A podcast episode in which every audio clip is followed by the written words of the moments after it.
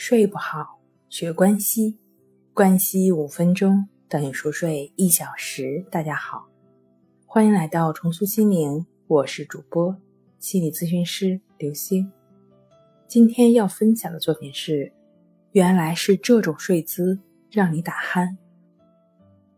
和体型一样，人有三种基本的睡姿：仰卧、俯卧、侧卧。对此呢，我们也都很熟悉。仰卧是一种常见的睡姿，这一睡姿的好处能让我们的肩部保持直线型，但这一睡姿会让我们的喉咙肌肉过于放松，导致呼吸道阻塞。英国打鼾和睡眠呼吸暂停协会指出，相对于采取侧卧的人。采取仰卧的人更容易打鼾或者出现睡眠呼吸暂停，这些因素会干扰我们的睡眠，彻底剥夺我们的睡眠周期，或让我们整晚都在浅睡眠。此外，打鼾和睡眠呼吸暂停还会打扰我们的伴侣，也有可能会影响夫妻关系。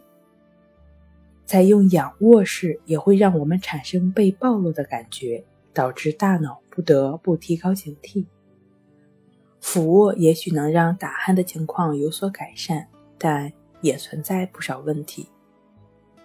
趴着睡觉的人会把脊柱弯成一个不自然的姿势，而且，除非把脸埋在枕头中，以这个姿势俯卧更加有害。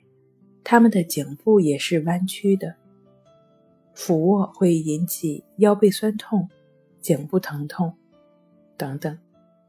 此外呢，这种睡姿会让白天的各种不良姿势引起的颈部和脊椎的健康问题进一步恶化，包括整天坐在电脑前低头看手机和其他的手持设备。